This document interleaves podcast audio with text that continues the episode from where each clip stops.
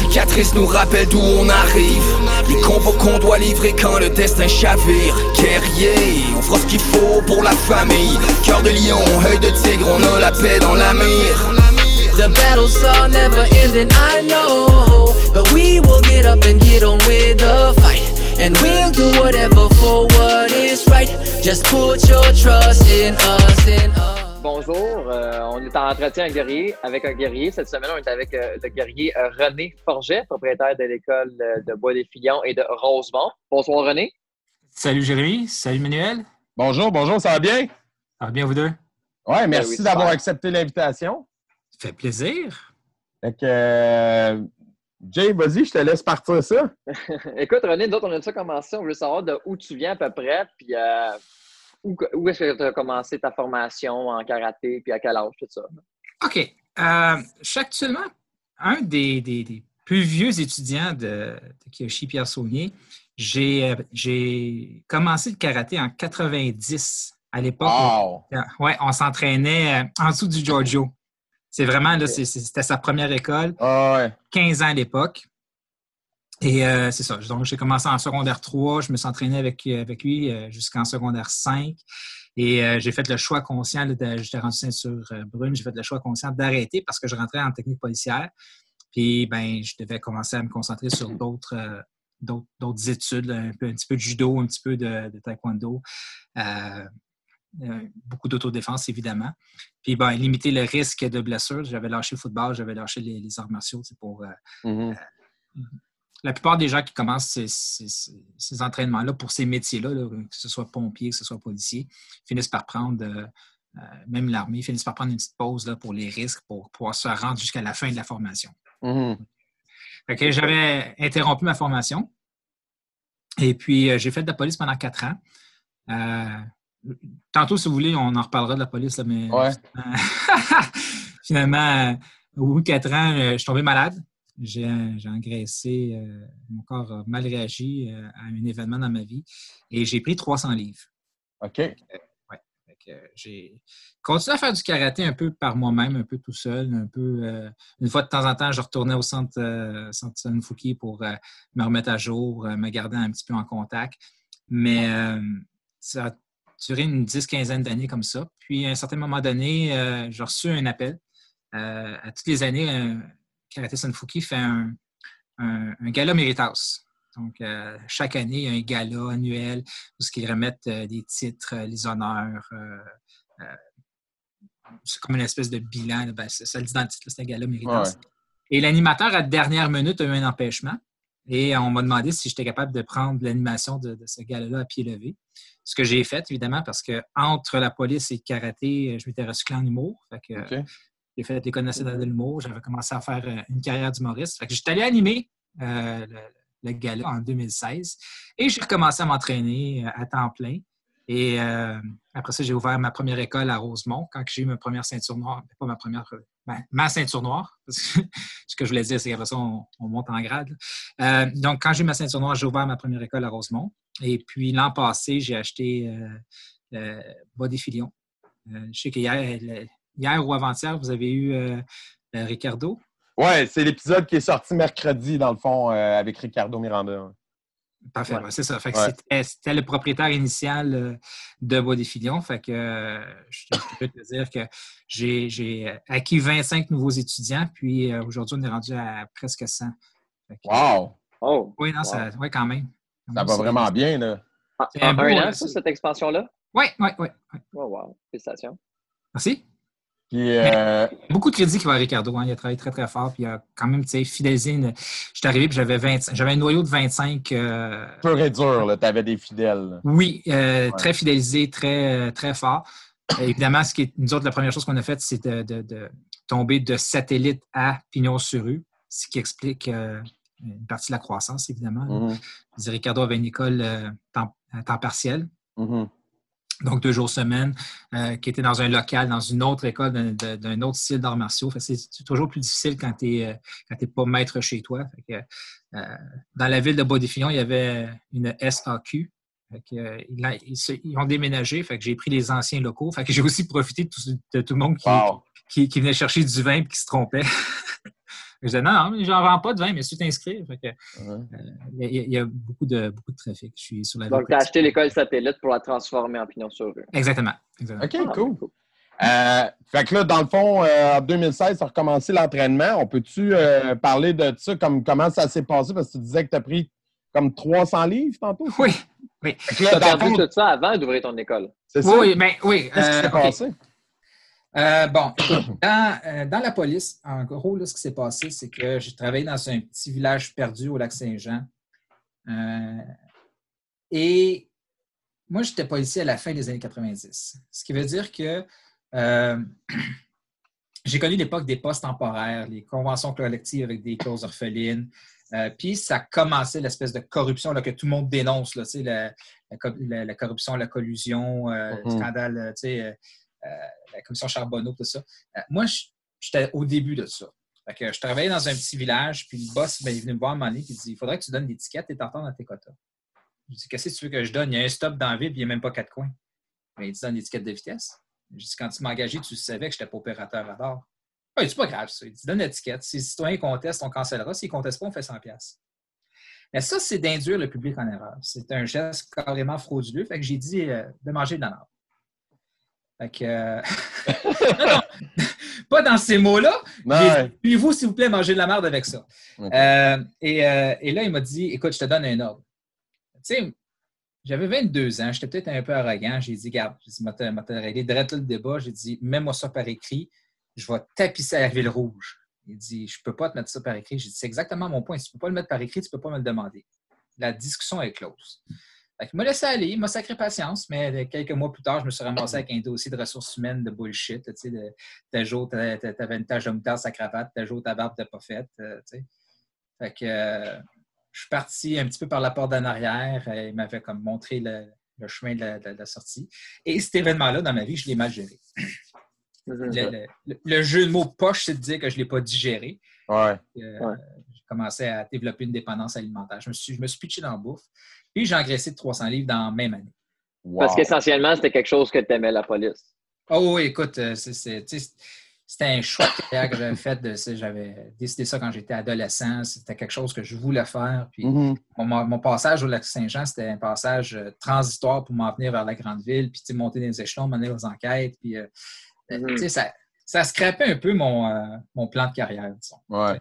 Fait que, euh, puis je suis devenu un peu euh, acerbe avec ça. J'étais- Je suis devenu un peu aigri. J'avais commencé euh, des études en droit que je n'ai pas fini parce que la discipline à ce moment-là me- m'écœurait. Tu sais, J'étais tout le temps en contact avec la même, euh, la même Le même monde? Oui, Ah c'est ouais. ça, le même monde, la même hypocrisie, la même. euh, tu sais, euh, euh, faites ce que je dis Tu pas. voyais un peu l'envers du décor. Là. Oui, ouais, ben j'étais dedans, tu sais. Fait que, euh, fait que c'est ça. Fait qu'à un moment donné, euh, ben, euh, histoire, euh, histoire pour histoire, à un moment donné, je, je, me, je me cherchais un job. Qu'il y avait une annonce dans le journal, il demandait un, un doorman au Sky Pub. Là, il faut que vous reculiez. Là. On est de la fin des années 90. Je sais que Jérémy, tu étais probablement pas né. Non, c'est ça. Né, là. Moi, j'étais là. Moi, là. j'étais là. C'est correct. Fait, que- fait que le Sky Pub, c'est dans le village. OK. Moi, euh, grandi à Saint-Eustache, pas trop, trop, euh, tu sais, je veux dire, je suis pas complètement euh, euh, nono sur les choses de la vie, mais je savais c'était quoi le village, mais j'avais vraiment jamais mis les pieds là, tu sais. Fait que, euh, ben, on va postuler. Je rencontre le gérant, puis il faut savoir que le, village gay, ben, c'est, on appelle ça un village gay parce que c'est beaucoup d'entreprises qui desservent une clientèle gay. C'est un, un- endroit névralgique pour la communauté gay. Fait que je rencontre le gérant, puis je lui raconte mon histoire, puis je lui parle de ma formation, puis comme quoi que c'est des années que je fais des arts martiaux, j'ai coupé ça avec une formation policière, puis que euh, je suis capable d'intervenir sans avoir besoin de me prouver, puis tu sais. Fait qu'il me dit, euh, puis là, à l'époque, écoute, je pèse euh, 500 livres, là, fait que, euh, tu sais, je peux lever un frigidaire à une main, là. Je veux Oh, euh, j'étais fort comme un ours, c'était hallucinant. Aujourd'hui, la misère avait un trombone, mais bon, c'est pas... à l'époque, à l'époque, c'était quelque chose. Fait qu'il me dit, écoute, il dit, euh, ta candidature m'intéresse beaucoup, mais il dit, euh, je peux pas t'engager. Je dis, pourquoi? Il dit, ben, visiblement, tu es, aux femmes. Je dis, ouais. Puis, il dit, ben, c'est ça. C'est une communauté un peu différente. Puis, il dit, j'ai pas vraiment le temps de commencer à te former sur les différences de mentalité. Puis que, euh, bref, il dit, je suis pas sûr que tu vas apprécier de te faire pogner les fesses toute la soirée par des gars que tu connais pas. Mais j'ai dit, si on s'arrête à ça, je dis, j'apprécierais pas de me faire pogner les fesses toute la soirée par des filles que je connais pas. Mais je veux dire, je reste, je reste un, agent de sécurité. Je ne suis pas supposé me faire pogner les fesses toute la soirée.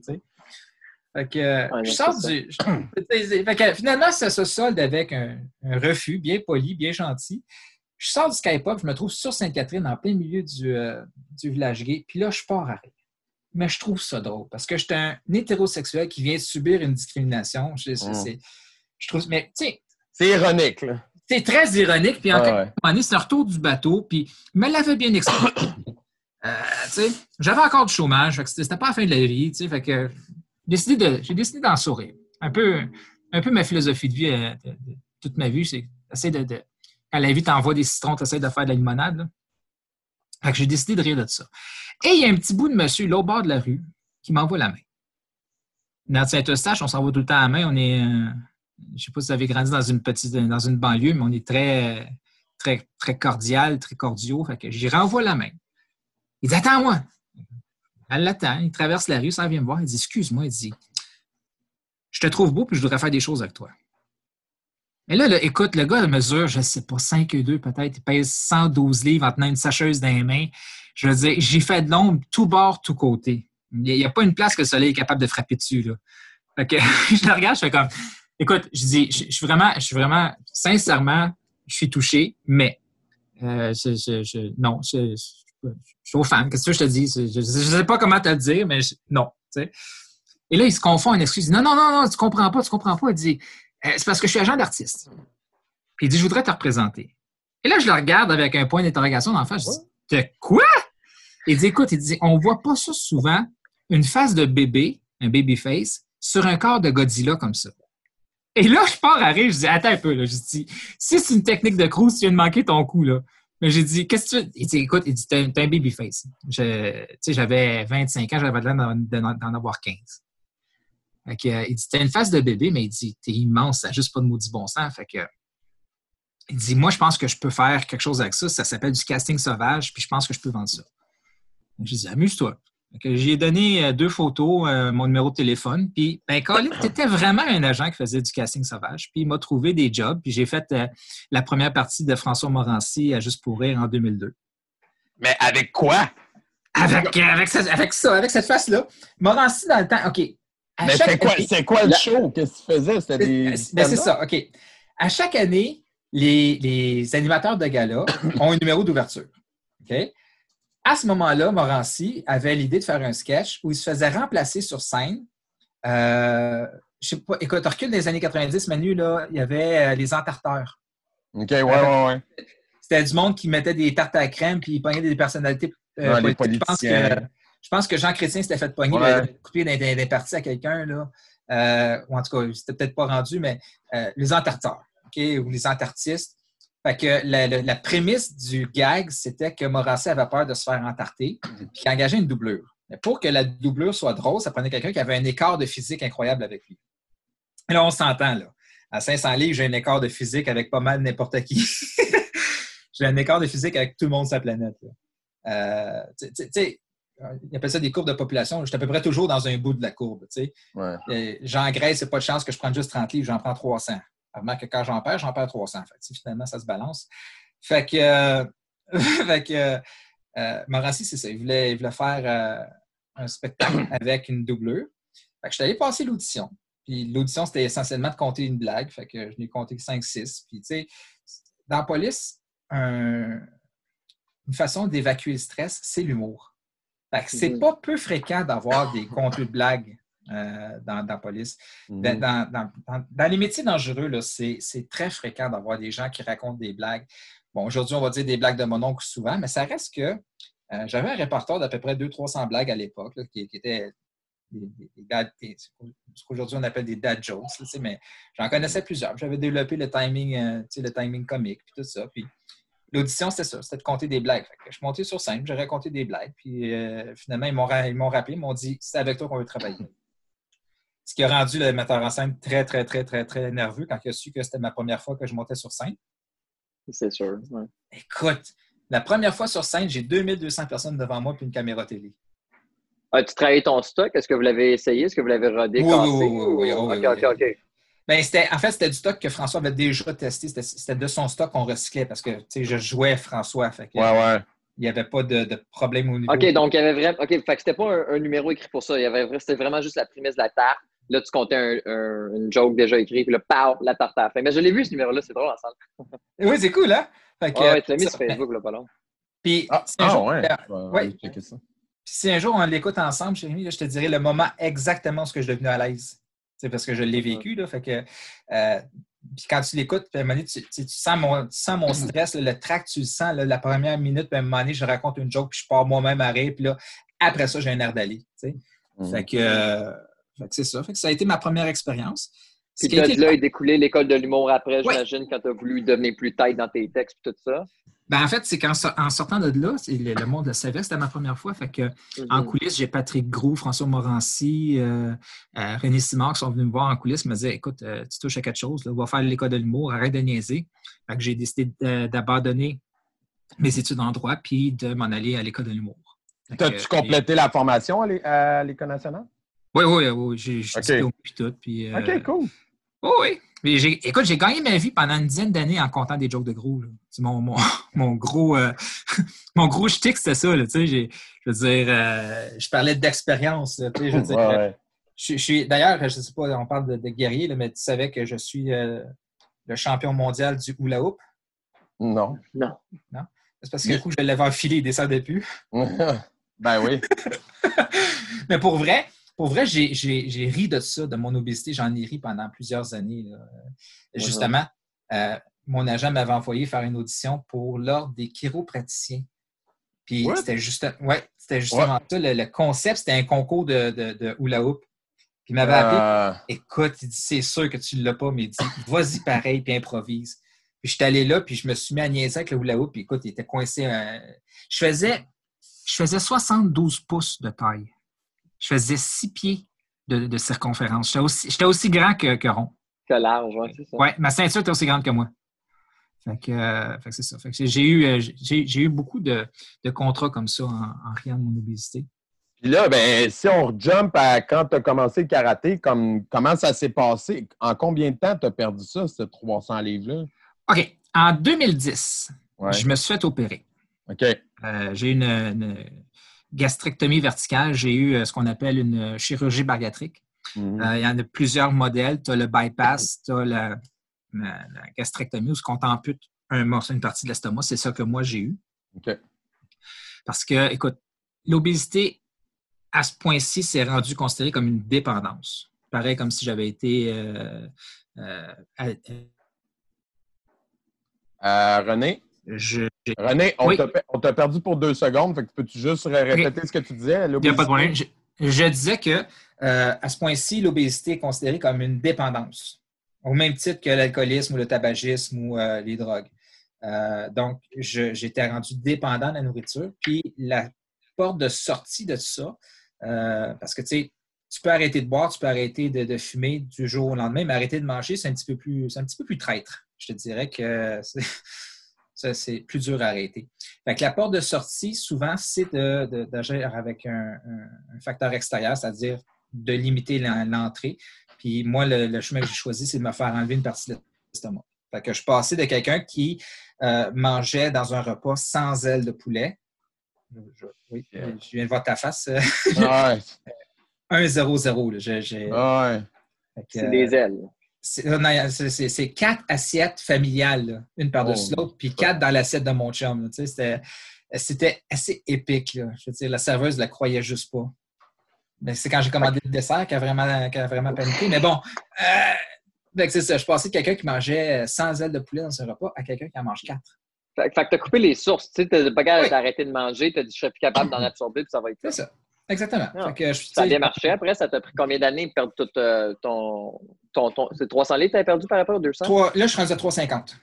Donc, ça t'a. OK. Fait après ça, mettons, les, les premiers 200-300 livres, ça a pris combien de temps? Après Euh, 2010? le premier 200 livres, là, c'est dans même Ben. J'imagine qu'il y a une convalescence après l'opération. Oui. Après l'opération, il y a une convalescence. Mais moi, ce qui arrive, c'est que chanceux, malchanceux.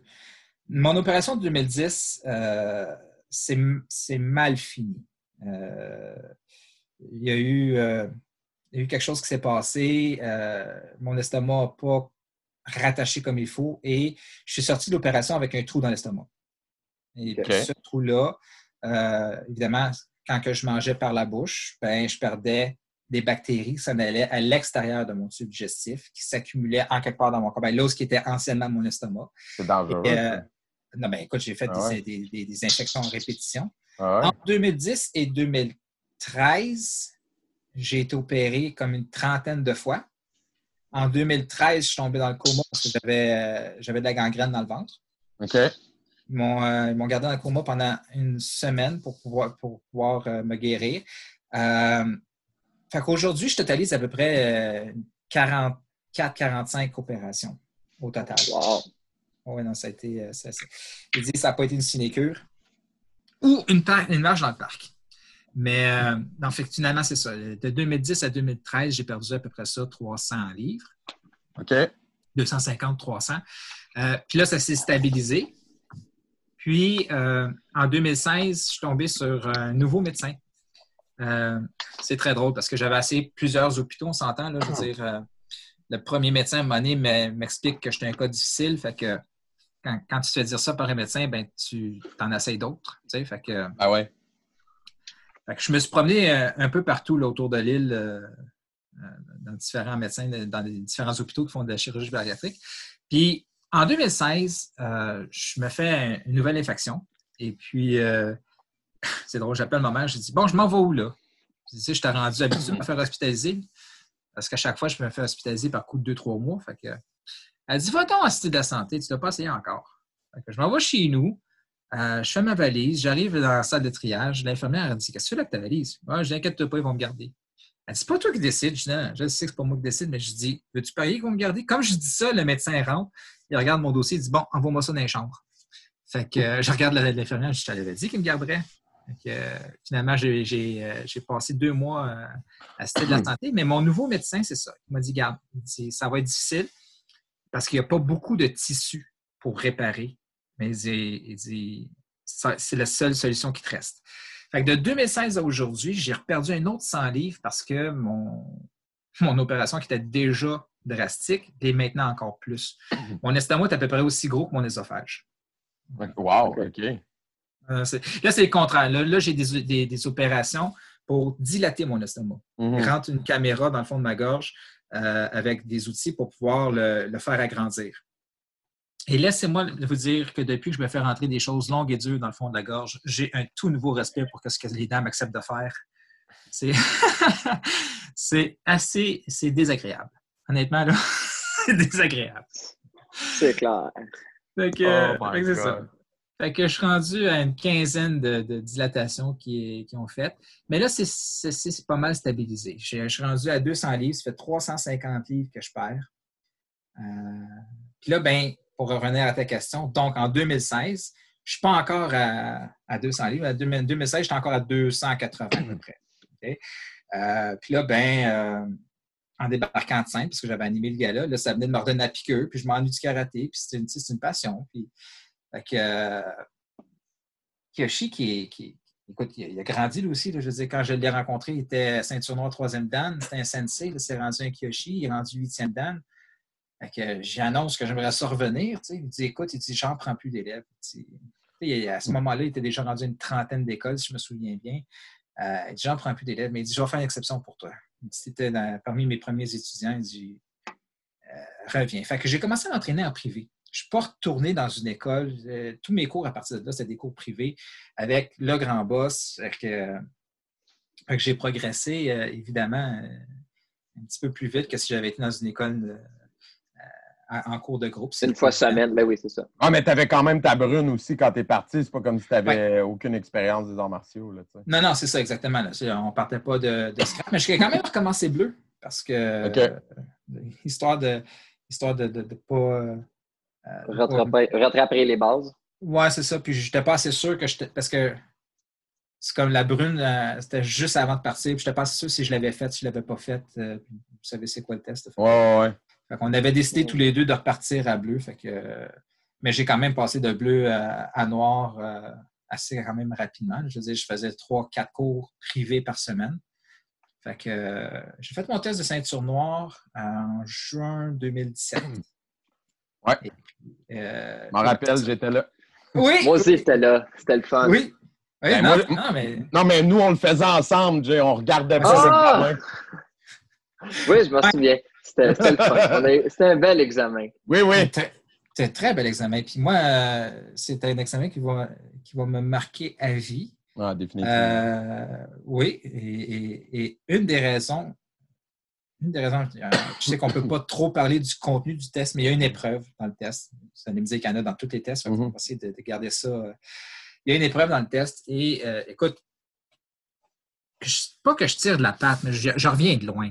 OK? ouais, ouais, Beaucoup ouais. physique, je- je- je- j'ai traîné Après- 500 livres pendant, pendant un bout de temps. euh, je- Tu sais, fait que le cardio, à un certain moment donné, euh, il, il- il y a un peu plus de misère. Puis il y a une épreuve où je me suis donné, je- tu sais, puis dans mes tests, vous me connaissez, les gars, je me donne. Mhm. euh, J'essaie de de pas en laisser de côté. tu sais. Fait que, à un certain moment donné, pendant l'épreuve, j'ai manqué de gaz. Je ne sais pas si tu t'en souviens, Manu, tu de moi. J'ai manqué de gaz. Puis, il y a quelqu'un comme, comme Jérémy qui, euh, qui observait, qui encadrait le test, qui est venu euh, me, me- pousser dans le dos. Ce moment-là, tu sais, des petits moments roses dans la vie. là, pour moi, c'est un de mes petits moments roses. C'est euh, c'est un moment qui, qui- qui marque ma vie où que la solidarité entre deux hommes qui ne se connaissent pas, euh, c'est- c'est c'est un moment touchant. Un moment On peut-tu nommer la personne? Parce que moi, je trouve ça important de remercier les gens qui font ça. Oui, bien, Gabriel euh, à, à- à l'Assomption. Et là, parce que tu me demandes, j'ai un blanc sur son. euh, Gabriel Fournier. J'avais un blanc sur son. euh, sur son Fournier, ouais. Ouais, ben, c'est ça. euh, Senpai Fournier. euh, C'est un élève à Chiane-le-Duc. là. euh, oui, oui, oui, oui, c'est ça. Euh, euh, c'est ça. Donc, euh, mais tu sais, le gars, c'était un bœuf, euh, c'était un monstre, c'est immense de tout bord, du côté. euh, mais lui, il est en shape, là, tu sais. Mhm. Euh, je veux dire, il doit peser 250, 280 livres, mais en forme, tu sais. Que, que- que lui, à un moment donné, se, se sente interpellé par qu'est-ce que moi, j'étais en train de traverser, puis Mhm. qu'il sorte des rangs pour venir m'épauler, ça m'a vraiment... Ça m'a touché, honnêtement. C'est- quelque chose qui m'a... euh, qui Ouais, je me rappelle de ta ceinture noire, tu étais encore en train de, de prendre du mieux. Parce Ben je, oui. me souviens que- je me souviens quand t'es- peu importe la partie, là, mais Ouais. euh, Ouais. moi je le regardais, puis euh, pas des frissons, mais tu sais, je trouvais qu'il y avait beaucoup de détermination dans ton regard. Puis, man, t'a- t'avais pas l'air de vouloir arrêter. Là, tu sais. Ah non, non, non. puis- pensais. Je- tu sais, mais Euh, tu sais, tu tu dans les cours, euh, c'est quelque chose qui est cher à Fuki. On a des pensées philosophiques. Mhm. Mhm. Euh, C'était le cas en 90. OK? Euh, Pierre Saunier a toujours eu dans ses cours des pensées philosophiques. Puis moi, adolescent, celle sur laquelle j'avais accroché, c'est sept fois tombé, huit fois debout. OK? Je n'ai pas besoin de vous le nommer. Il y a un test de ceinture où ce que ça vient utile, ce- cette pensée-là. Puis euh, ça m'a marqué. OK? Mhm. Sept fois tombé, huit fois debout. Mais ça a aussi gouverné ma vie. Je veux dire, je vous l'ai dit tantôt, j'ai j'ai tombé 45 fois. là. Je veux dire, 45 fois, on m'a endormi. À 45 fois, j'ai j'ai dansé avec la mort parce que, euh, je veux dire, il y a trois fois que mon cœur a arrêté. Euh, je veux dire, euh, Mhm. à chaque fois qu'il t'endorme, tu n'es pas sûr que tu reviens. À chaque, Mhm. fois, je, à chaque fois, je me couche sur la table d'opération, je fais des jokes avec les infirmières, puis je leur dis, bon, on se revoit dans 10 minutes. C'est pas vrai, on se réveille 8 heures plus tard, mais l'idée n'est pas là. là. Tu sais, L'idée, c'est Mhm. que euh, m'a perdre connaissance avant d'abandonner. Mhm. Mhm. C'est ça. Fait que, fait que oui, effectivement, euh, le- le- et- comme ils disent en anglais, c'est un long road to recovery. Euh, dans mon cas, moi, écoute, euh, je suis en, convalescence depuis 2010. Tu l'as souligné un peu, Jérémy, tantôt. Mhm. Euh, tu entre-temps, j'ai fait ma première puis ma deuxième Dan. Je veux dire, tu étais là, t'étais là, Ouais. Manu, à deuxième. Dan. Je, tu veux dire, euh, je suis encore celui qui, est, euh, qui, qui revient le plus loin, mais je veux dire, je suis là. Euh, tu je- euh, ce qui est le fun, c'est, ce qui est le fun, c'est que c'est ça le, le, le- le karaté, ce qui est le fun, c'est que tu as une personne à dépasser, c'est toi. Exact. Fait que, euh, fait que, fait que, sais, mes, mes ceintures, euh, je les porte avec fierté, j'en ai pas honte. Puis, l'expérience aujourd'hui, euh, l'expérience de vie fait en sorte que euh, si j'ai besoin de défendre ma vie, je sais comment la défendre, je sais quel raccourci prendre, quand le prendre. euh, tu sais. c'est sûr que si je me suis à faire à me défendre contre Jérémy, ben, je m'excuse Jérémy, mais je vais être beaucoup plus sale avec toi dans les 10 premières secondes qu'avec. euh, Faut pas qu'il tu sais- laisse de chance. Ouais. Non, non! Mais Tu vas aller cheap shot? Non! Ah non, non, non, pas nécessairement cheap shot, mais je veux dire, je sais que si je te, si je te donne la chance de m'essouffler Ouais. en bout de ligne, euh, It's done. C'est ça, tu sais, je Ah non, sais qui ça. tu es, je sais, à quel point tu es en forme, à quel point tu es fort, à quel point, euh, tu sais. Fait que euh, s'il fallait que je défende ma vie contre un gars comme toi, que j'ai ces informations-là contre un. c'est sûr que euh, je pense, tu sais, le guerrier dans le moi fait en sorte que je prendrais des raccourcis, tu sais. C'est drôle ce que tu racontes, ça me fait penser euh, l'autre fois dans un autre épisode, je ne sais plus lequel, on en a tellement maintenant, je perds le fil. J'ai, euh, on, on disait qu'on reconnaît, on reconnaît souvent l'élève. À travers l'élève, on reconnaît le professeur. Euh, puis l'anecdote que tu disais, euh, qu'un élève à, à, à Chiane-le-Duc euh, qui t'avait aidé pendant un examen. Et puis moi, c'est drôle, euh, euh, pendant euh, mon examen de deuxième dan, une des personnes qui est venue me donner une tape sur l'épaule puis me donner un message, un- comme un, un genre de pep talk vraiment crucial là, pour moi, qui a été super important, ça a été Chiane Leduc. Puis euh, je trouvais ça important que tu, nommes la personne parce que moi, j'ai pris cinq minutes de mon temps après en revenant chez nous le soir, puis j'ai dit Hey, je vais y écrire. Ça m'a vraiment trop marqué. Qu'est-ce qu'il m'a dit? Ça a été vraiment important pour la suite du test, puis pour comme dans le moment humain que ça me faisait vivre il a vraiment fait preuve de beaucoup d'empathie. Puis je trouve que dans la vie en général, on dit pas assez souvent merci aux gens pour ce genre de choses-là. C'est niaiseux, là. Puis quand j'ai écrit, je me souviens, il m'a répondu hey, c'est, c'est- ça m'arrive jamais que quelqu'un me dit merci pour ça. Fait que euh, merci beaucoup.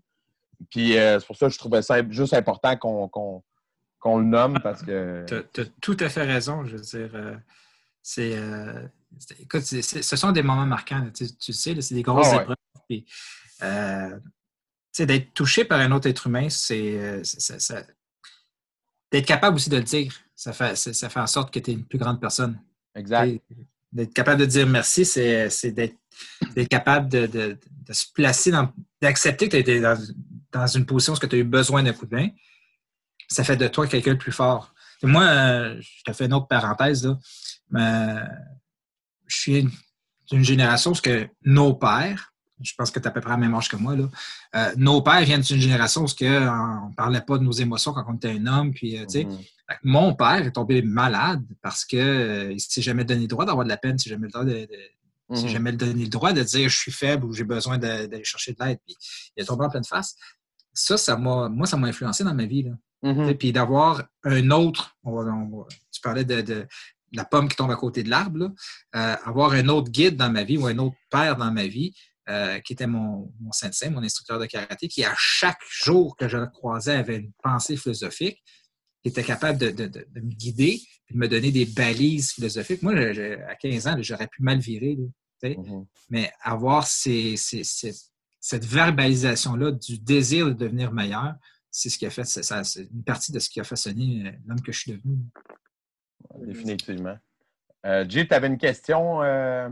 Moi, ma question, dans le fond, c'était aujourd'hui, tu as deux écoles de karaté, tu as passé par la technique policière. Qu'est-ce que ça t'a amené, ça, ton bagage de, policier ou de comment gérer des situations à aujourd'hui gérer des groupes, gérer une école, des clients, tout ça, ou vice-versa? En fait, euh, je te dirais que c'est plus vice-versa qui, euh, qui, est l'influence première. Euh, il y a, une, une, des pensées philosophiques dont on parlait tantôt, là, c'est pas nécessairement avec Pierre Saunier que je l'ai entendu, je l'ai entendu ailleurs, mais c'est pourquoi est-ce que les fleurs, les, pourquoi est-ce que les roses sentent bon? Parce qu'ils n'ont pas besoin de se faire dire qu'elles sont belles. OK? Fait que quand tu sais que tu es beau, tu développes d'autres qualités. OK? Quand tu sais que tu es fort, tu développes d'autres qualités. Quand un policier sait qu'il est capable de se défendre, quand il sait qu'il est compétent, quand il sait qu'il peut venir à bout d'à peu près n'importe quelle épreuve physique, il n'a pas besoin de se prouver.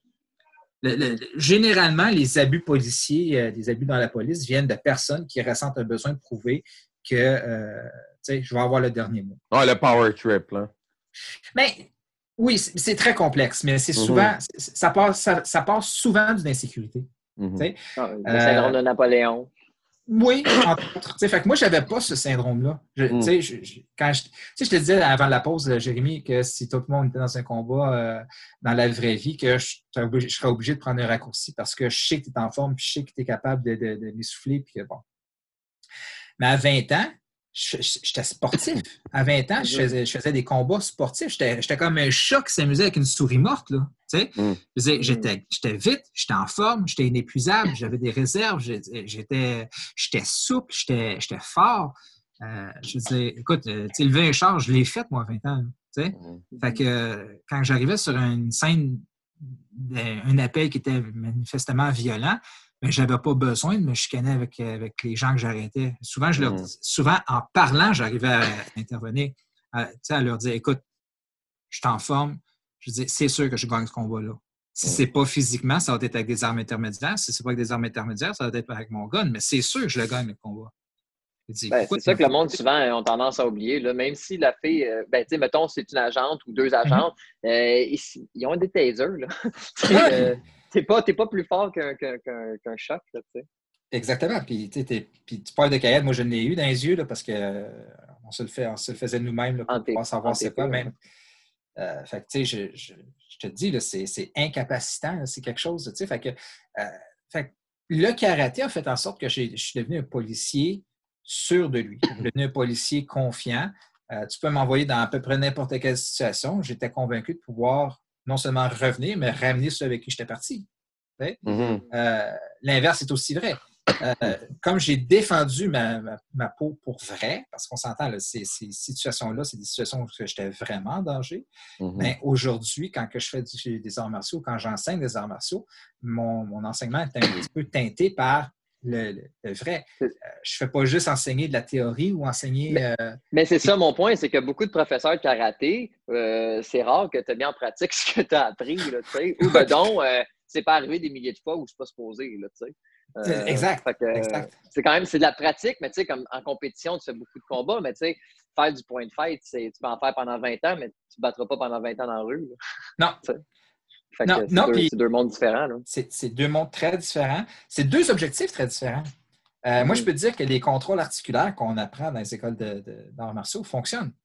Je sais ressemble- fonctionne. je vais appeler ça, euh, tu sais, dans, le- dans le temps que euh, les écoles de karaté, c'était du monde qui revenait de l'armée. Tu sais, c'était plus du monde comme ça qui donnait des Mhm. cours de karaté, mais c'était plus aussi sévère. Mhm. C'était du monde qui revenait de là. Mais, mais- mais les techniques d'autodéfense qu'on enseigne dans nos écoles, elles fonctionnent. Mhm. Mhm, Mais oui. Sous, ré- sous réserve qu'elles sont bien faites, Mhm. qu'elles sont faites avec conviction, euh, puis que la personne qui l'exécute a une certaine adaptabilité. Je vais donner un exemple. Quand j'étais policier, à un certain moment donné, j'arrête un individu euh, pour faculté affaiblie et euh, le jeune homme, euh, écoute, c'était un nain. Il mesurait 5 et 2 puis euh, pesait 100, 100 livres. Il était vraiment ni grand ni gros, mais il était sur quelque chose. On n'a jamais su c'était quoi, du PCP, du crack, euh, nomme-le, mais les contrôles articulaires ne fonctionnaient pas. Mhm. On avait beau y tordre des Ouais. poignets, tout bord, tout côté, il n'y avait rien qui faisait. Il sentait pas la douleur. là. Non, non. Fait Fait que, cassait un bras, il s'en foutait. là. Puis, tu sais, quand tu es un homme bon, puis responsable, ben tu veux pas en arriver là. Ouais, tu vas pas y c'est pas- casser, là, c'est ça. Mais non, ma job, c'était pas Ben de le blesser. Au contraire, ma job, c'était de l'amener euh, devant la justice avec tous ses morceaux. Ah Fait ouais. que, fait que comme les contrôles articulaires ne marchaient pas, se servir de sa tête à ce moment-là, c'est de ne pas commencer à frapper dessus. Mhm. C'est sûr que si tu frappes dessus, euh, de son, plus d'image, à un moment donné, tu as gagné. Mais ma vie n'était pas en danger. L'as-tu étouffé?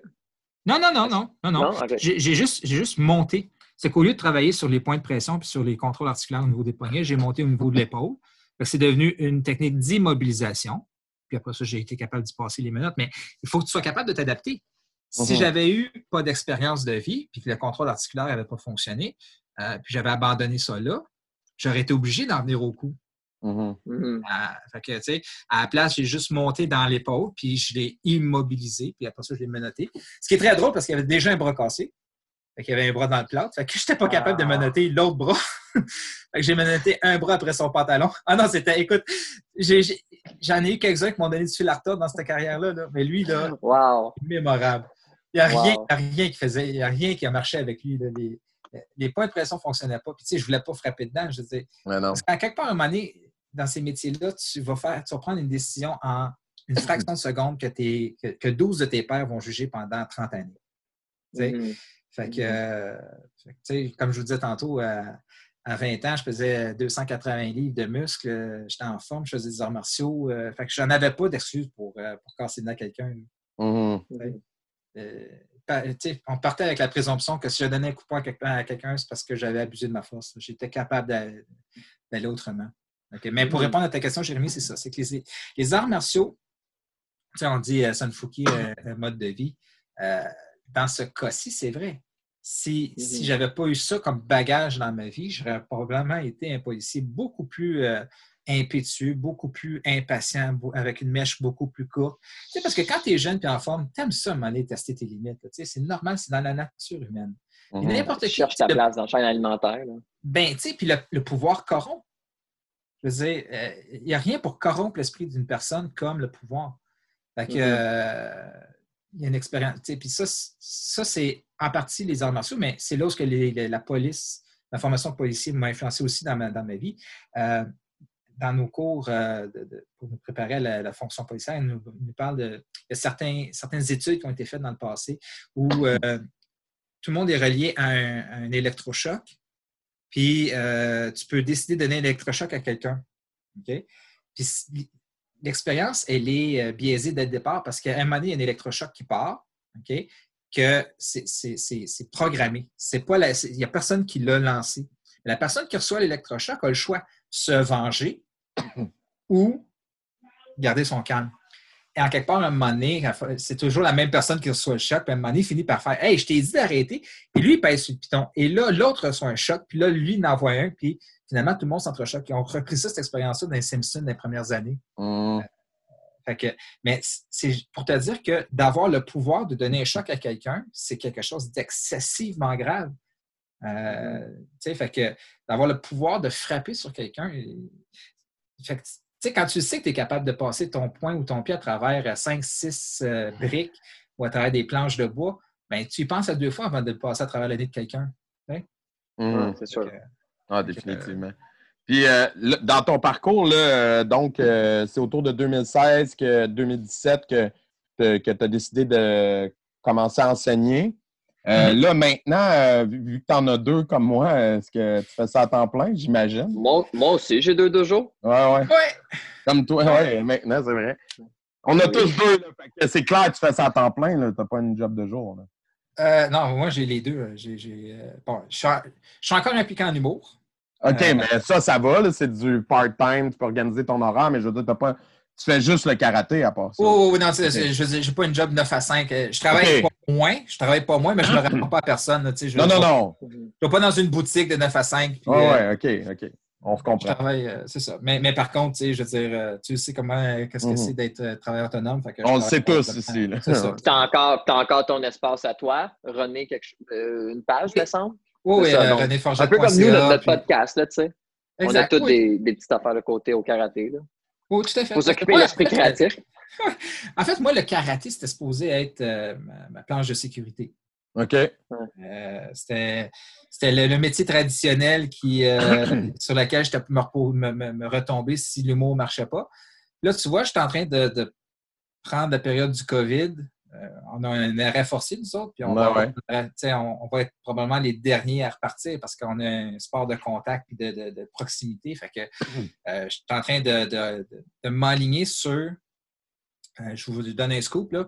Je devrais sortir dans la prochaine année un gag par jour en vidéo.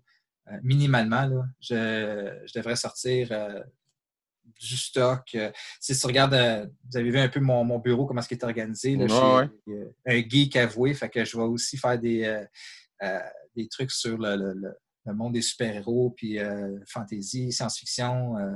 Tu sais, je, je m'enligne sur. euh, je vais toujours bien l'avoir vécu. On va, je vais aller jusqu'au bout de cette aventure-là. Fait que je vais avoir deux aventures. Je vais avoir l'école de karaté plus ce penchant-là de l'humour. parce que, tu sais, je ne suis pas parti pour refaire de la scène non plus. Je mes deux métiers présentement, c'est des métiers qui sont affectés par la, par la Mhm. pandémie. Par la crise. que, ouais. ouais, c'est fait que euh, je suis en train de. Tu sais, que je vous disais tantôt, euh, sept fois tombé, huit fois debout. Ouais, ça en a une autre fois, là. On n'a pas le choix. Je veux dire, euh, je me suis assis année, ça. Je me suis assis année, j'ai fait comme bon, j'ai deux choix. Je, me, je suis triste, puis je me, je, me, je me mets à stresser, ou euh, je prends les citrons, puis je fais de la limonade. Que, euh, C'est ça. Exact. C'est dans l'adversité qu'on voit son effort. Puis en ce moment, tout le monde a le. C'est un peu une chance-malchance. On a toute la chance de, de prouver qu'on est capable de se relever. Puis on a tout aussi la décision ben, de pleurer, puis de faire Oh, ben, c'est difficile, c'est difficile. Ben, ça va bien aller. tu sais. Mais de Faut toute façon, puis En- aller positif. on s'entend en ce moment, ça servait, ça sert à rien de paniquer. On est comme en période de guerre. en période de guerre, c'est une fatalité. Tu es dedans, tu n'as pas le choix, deal avec. Comme Tout si dans le même bateau, là. Exact. Si à tous les matins, tu te lèves en ce moment et tu fais Oh, la vie est dure, je suis enfermé chez nous. Hey, tu vas trouver le temps long. là. T'en as peut-être pour encore une couple de semaines, là, de peut-être de mois encore. là. Tu sais, hopefully, ils vont nous réouvrir pour les camps de jour, là, mais euh, je veux dire, à part de, à part de ça, euh, euh, Mais tu sais- Mais, mais tu sais, euh, Ouais. si si ça peut apporter une lueur d'espoir aux gens qui nous écoutent, là, voici mon, mon interprétation de tout ça. Ça ne pouvait pas tomber dans une meilleure époque qu'aujourd'hui. Je vous explique ce que je veux dire. Euh, oui, on est comme en temps de guerre, mais on ne l'est pas. On ne manque pas de nourriture. On en manque. Non. pas. Il n'y a personne de nous autres qui va mourir de faim parce qu'on va recevoir l'argent de notre gouvernement. Euh, y a personne. au, au Québec, en tout cas. Autant Ouais, non, mais au Québec, je te parle de nous autres. là. Je te Oh, ouais. Je te parle, je te parle de, de, de toi, moi, puis euh, Ouais. voisins. Là. Euh, nous autres, on n'en mourra pas. On va continuer à avoir accès. Écoute, on est en pandémie, puis on a l'électricité, on a Internet, on a.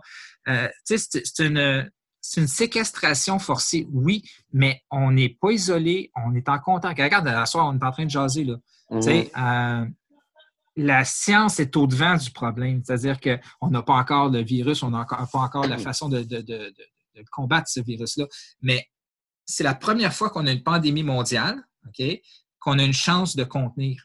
Toutes les autres avant, là, la peste, l'Ebola, euh, La tout- grippe espagnole. la grippe espagnole, qui est en fait une grippe américaine. Euh, toutes ces, toutes ces pandémies-là se sont répandues parce qu'on n'était pas capable de, de s'appeler entre nous autres et de dire hey, reste chez vous. C'est la Ouais. première fois qu'on est capable de dire sur la planète reste chez toi, là. Me- on, va, on va affamer ce virus-là. Puis en l'affamant, ben, on va finir par le faire mourir de faim, puis euh, on va pouvoir passer à autre chose. C'est la première fois qu'on est capable de faire ça. C'est la première fois qu'on est capable de dire OK, nos business vont peut-être manger une petite claque. On a, on, a, on a des dojos, mais on vit dans un, État, le Québec, où on a un code civil qui dit euh, que nos contrats sont doivent être gouvernés par la bonne foi, puis ils ne sont pas soumis aux forces de, à la force majeure. Mhm. Moi, j'ai une clause dans mon bail où ce que, euh, j'ai appelé mon propriétaire, j'ai dit j'invoque la clause de force majeure, fait que je ne paye pas mon loyer présentement, je ne perds pas de- de- d'argent. Mhm. Euh, lui, il est obligé de, de- de me dire effectivement, euh, euh, moi non plus, je ne paye pas mon loyer. Fait que personne ne paye leur loyer. Nos créanciers sont obligés de mettre ça sur pause. Tout le monde est sur pause. Mhm. C'est ça. Il n'y a personne qui va sortir. Tout le monde, mais qu'on reparte le meter, on va tous leur repartir à peu près à la même place. Moi, c'est sûr, ma business, ça va prendre, ben, vous autres aussi, c'est la même chose, ça va prendre un petit peu plus de temps à repartir parce qu'on va être les derniers à repartir. Mais nos créanciers vont devoir faire preuve de, de- de- souplesse parce que c'est comme ça que la loi est, faite au, Québec. Je ne rentre pas dans cette crise-là, là, paniquer à l'idée de, fermer, puis je vais me faire saisir, puis tout, puis tout, puis tout. Moi, je me dis, je vais peut-être être le dernier à, à- à reprendre mes activités, dans les derniers à reprendre mes activités normalement, je vais arriver à la même place que les autres. Fait que, tu sais, sept fois tombé, huit fois debout, la résilience, euh, Ouais. on, on va sortir Ah, de Puis on moi, va j'ai un peu sortir tout de- envisagé. J'ai, des, des- des fois, je suis vraiment pessimiste, puis je me dis, mais tu sais, même, même si je m'enlève tout, là, même si je perds tout ce que j'ai, on est quand, moi, je me dis, je suis quand même là. Euh, je joue un local, je repars, je me rebâtis. Je peux pas perdre ce que j'ai, tu sais. Même si on perd tout, tu repars, puis gars, c'est, oui, c'est de valeur parce que tu peux travailler depuis, moi, ça fait euh, presque sept ans, je monte mon dojo, c'est de valeur, tu repars zéro, mais tu sais, au moins, on a encore quelque chose, tu sais.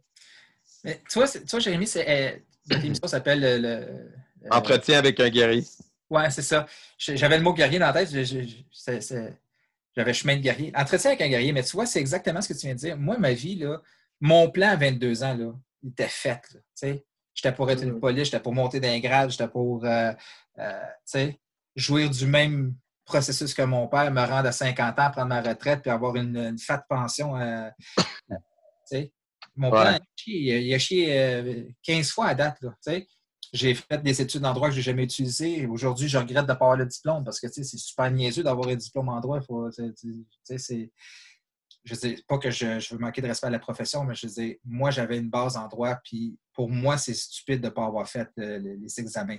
Mhm. Aujourd'hui, je le regrette parce que j'ai les connaissances, mais je n'ai pas la diplomation. T'as arrêté ceinture brune de droit. Oui, c'est ça, exactement. exactement. Assez bord dans le barreau.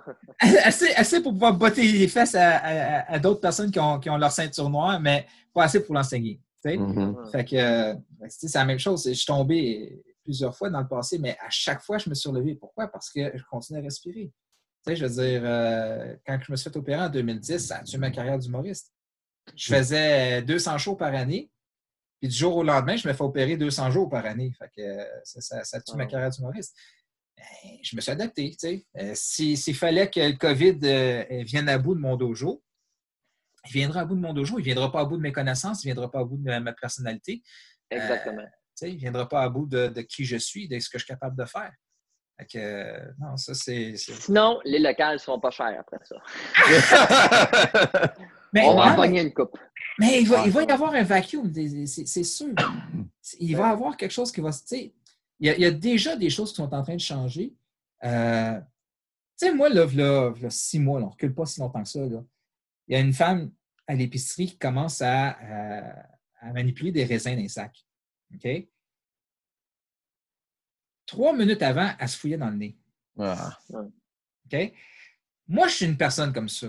Je suis capable de me défendre. Fait que j'y ai dit que c'était vraiment franchement dégueulasse, puis j'ai demandé d'acheter son sac. OK? Mm. Puis elle m'a regardé insulter, là. C'était la première fois qu'elle se faisait euh, dire ça par un autre être humain, là. ouais. tu sais, ouais, ouais. Puis ma blonde qui était à côté de moi vivait un très grand malaise. Mais ouais, mais tu sais, on dit pas ça au monde. Tu, tu tu sais, tu viens de Mais c'est effrayant que le malaise, c'est toi qui dénonces quand c'est clairement malaisant. Non, mais c'est vrai. Non, mais je suis d'accord avec toi. Moi aussi, j'irais, puis je serais comme, Hum, mon gars, puis on est tous là à le regarder. Mais c'est vrai que c'est eux autres, les bizarres, puis ça devrait, on devrait les pointer du doigt. Ah, C'est ouais. être malaisé, là. ouais. Fait que, après le COVID, c'est sûr qu'il y a quelqu'un qui se met les doigts dans le nez. puis- Non, mais même pas. Juste quelqu'un qui touche à des raisins. Euh, je- je- je- tu vas les acheter, hein?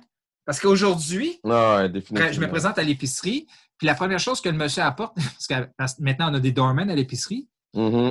que le doorman.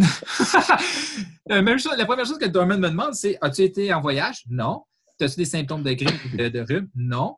OK. Suis les, les traces à terre, garde deux mètres de distance, puis tout ce que tu touches, tu l'achètes. Fait que l'autre bord du COVID, on va avoir des, des- des- des habitudes sociales qui vont être améliorées. tout Aussi cas, En tout cas, différente à bien des égards. La madame qui se fouille dans le nez et qui touche aux fruits, c'est dégueulasse. là, on est tous d'accord avec ça. Ouais. Il y, a, il y a des affaires euh, que là, c'est intense parce que crème, euh, il faut. Là. Mais euh, Moi, ce que je suis content, euh, moi, ce Non, que je suis content, basiquement, c'est que ça va relocaliser beaucoup de choses qu'on va vouloir ramener ici. Euh, Ouais, de des choses qu'en temps de crise, on aurait besoin. Tu sais, euh, Ouais. Juste des- comme des masques ou maté- des- du matériel médical, on va ramener du travail ici. Ça, moi, ça me fait plaisir. Parce qu'on ne voudra plus jamais dépendre euh, de quelqu'un d'autre en temps de crise. Ça, Ouais. ben, c'est. Ben, j'espère. J'espère, parce que là, on a eu de l'air épais pendant une semaine ou deux. Là, Ouais. Il n'y a pas de stuff, là, tu sais. Hey, René, euh, pour Oui. euh, revenir à une note plus légère, parce que je ne veux pas déprimer les gens, là, c'est déjà assez déprimant tout ça. Euh, je vois- euh, les gens, ils ne voient pas là, en nous écoutant, mais ton mur euh, dans ton bureau est rempli de BD. Tu en as parlé un peu tantôt. Tu es Oui. un geek assumé.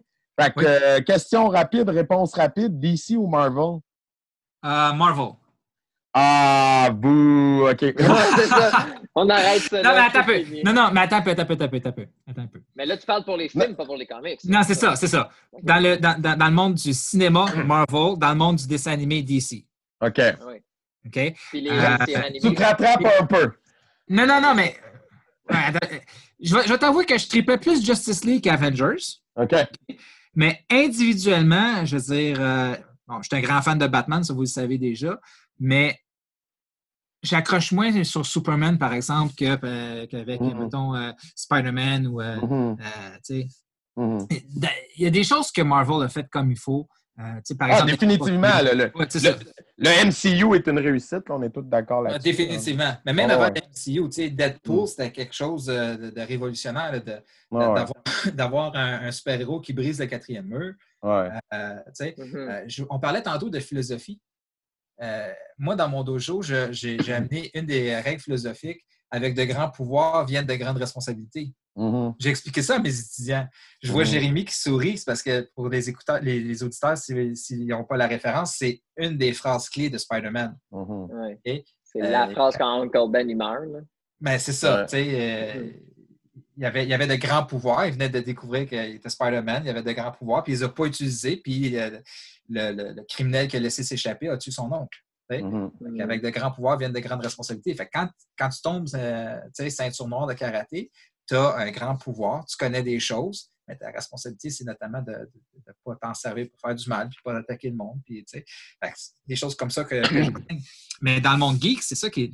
Dans le monde des super-héros, c'est ça qui est le fun, c'est que tu as toute, toute la panoplie de, ce spectre-là euh, de, de, de, compas moral, du, du, héros pur et dur comme Superman, qui est absolument un, boy scout, euh, jusqu'à l'anti-héros comme The Punisher, qui, euh, mm-hmm. qui, qui, est vraiment là. Puis dans les, dans les méchants, c'est la même chose. Tu as le méchant qui pense que, que c'est lui le héros, puis tu as le méchant qui veut juste dominer le monde. Tu sais, c'est, mm-hmm. vraiment. ça a été longtemps que les, l'élite a levé le nez sur ce style-là de littérature. Mm-hmm.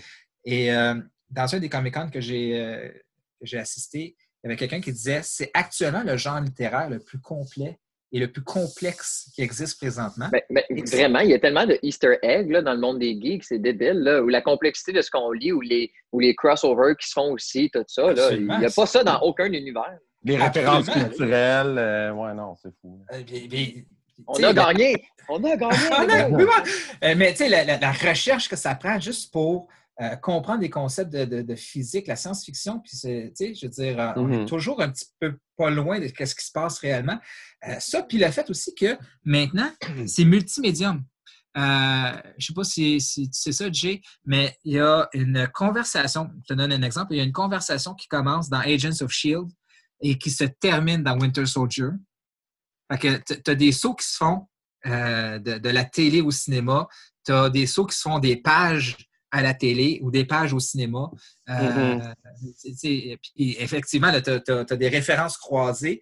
Euh, ils sont même rendus, tu me demandé tantôt DC ou Marvel, ils font maintenant des, des, croisés entre ces deux univers-là. Ah ouais, ben ils en faisaient déjà avant, mais ouais, là, c'est clair qu'ils en font beaucoup maintenant. C'est fascinant. Écoute, c'est un monde.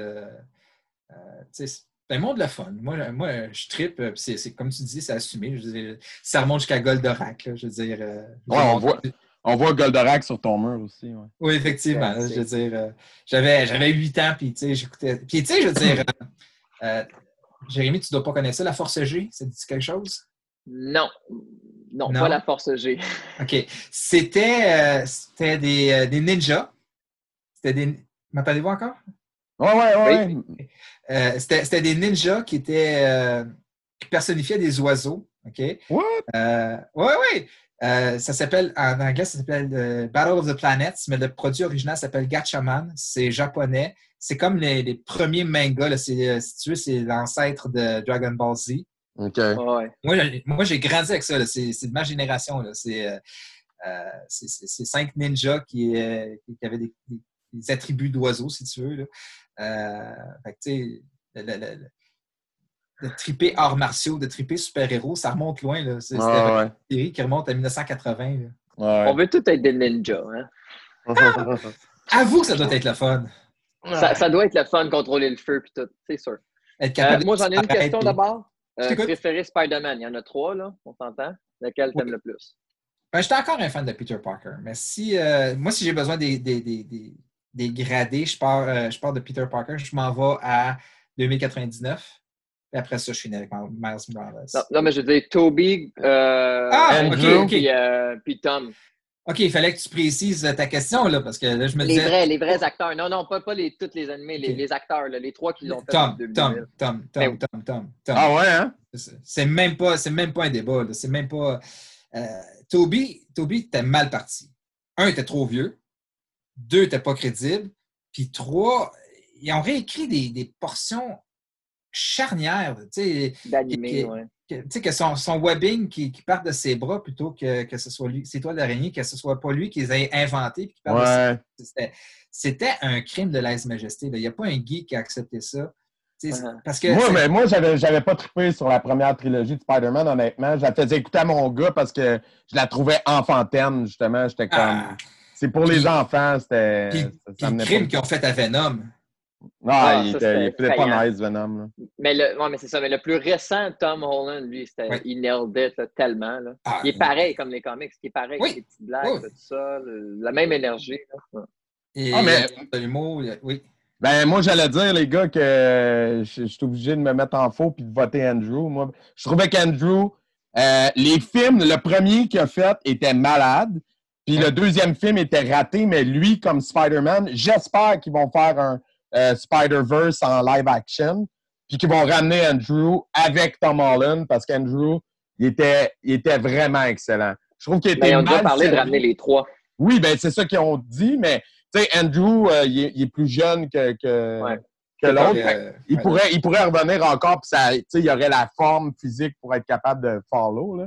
Ouais, Puis, euh, je pense que ça serait vraiment épique de ramener Andrew avec Tom Holland pour elle.